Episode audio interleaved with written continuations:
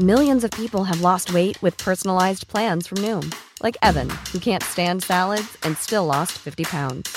Salads, generally, for most people, are the easy button, right? For me, that wasn't an option. I never really was a salad guy. That's just not who I am. But Noom worked for me. Get your personalized plan today at Noom.com. Real Noom user compensated to provide their story. In four weeks, the typical Noom user can expect to lose one to two pounds per week. Individual results may vary. Cuatro alcaldías registran un repunte de más de 100% en el número de casos positivos de COVID-19. Esto es después de las elecciones del 6 de junio. El doctor Mauricio Rodríguez es profesor de la Facultad de Medicina de la UNAM y vocero de la Comisión de COVID de la Universidad Nacional Autónoma de México. Doctor Rodríguez, ¿cómo está? Buenos días. Buenos días, Sergio Lupita. Muchas gracias por invitarnos. Al contrario, doctor. A ver, cuéntenos, ¿es es cosa de preocuparnos este aumento en los contagios. También eh, eh, escuchaba yo las autoridades de salud que decían, bueno, sí, sí están aumentando los contagios, pero están bajando los decesos. ¿Cuál es la situación en este momento?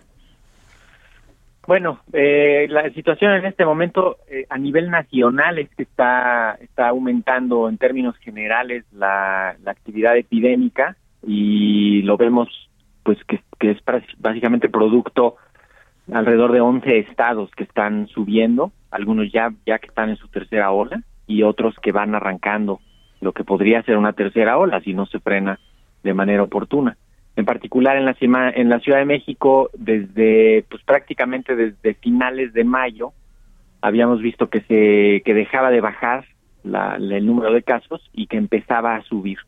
Lo lo primero es que suben los casos ambulatorios, los casos que están yéndose a diagnosticar pronto, ¿no? Eh, pero eso va provocando contagios y contagios y contagios, va aumentando el número de personas con la enfermedad activa y empieza a reflejarse ya en las en, en los números de las hospitalizaciones, por ejemplo, que ya se van reportando pues un aumento de sostenido ya durante varios días de personas que, que requieren hospitalización y desde luego pues este empieza empieza a aumentar el número de casos no eh, ahí hay que pues todavía estamos a tiempo de frenarlo. Eh, hay ya muchos elementos que nos podrían ayudar a que no sea tan fuerte qué estamos haciendo mal doctor pues qué estamos haciendo mal pues hay varias cosas que se van sumando de poco en poco.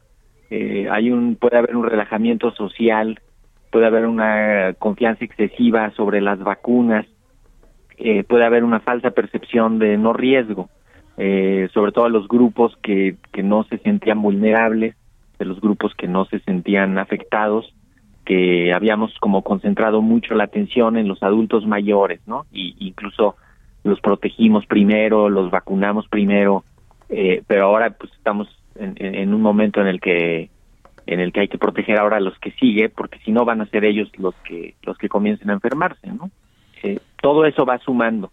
La, el relajamiento, sobre todo alrededor de situaciones sociales, es, es un factor de altísimo riesgo, ¿no? Las fiestas, las reuniones, las el, quizá algunos viajes que estén pues con, con conductas de alto riesgo eh, y hacer las actividades sin, sin protección en, en, en, las, en lo que esté abierto, ¿no? que ya también muchas cosas ya están abiertas. Eh, ¿Es cuestión de empezar a cerrar nuevamente o más bien tenemos que, que aplicar precauciones en la forma en que abrimos?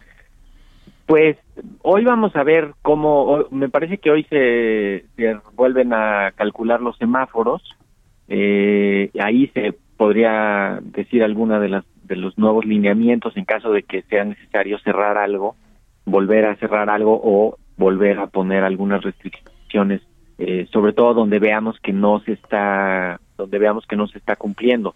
La autoridad de la Ciudad de México tiene un monitoreo de, pues incluso hasta de, o sea, de movilidad, desde luego, y de, incluso hasta de colonias con menor uso de cubrebocas, colonias con mayor uso del cubrebocas, ¿no? Este, y pues hay que insistirle a la, a la comunidad, ¿no? A, toda la gente que, que no hay que confiarnos. El, el virus va a encontrar por dónde meterse. Bueno, entonces tenemos que nosotros de manera individual tomar nuestras precauciones.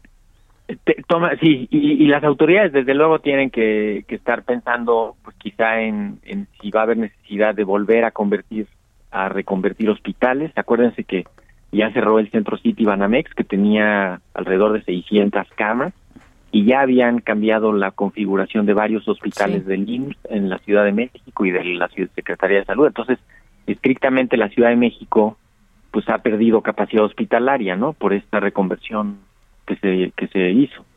Entonces hay que hay que estar preparados para eso y mientras sea una epidemia de casos ambulatorios, pues es digamos que ahí la podríamos llevar con el manejo de las personas en casa, con cuidado, evitando contagios, vigilando que no se compliquen eh, y, estar listos en caso de que comience a subir más de más de lo esperado la afluencia a los hospitales. Bueno. Gracias Mauricio Rodríguez, profesor de la Facultad de Medicina de la UNAM, por haber conversado con nosotros. Con mucho gusto, Sergio Lupita. Buen día. Buenos días.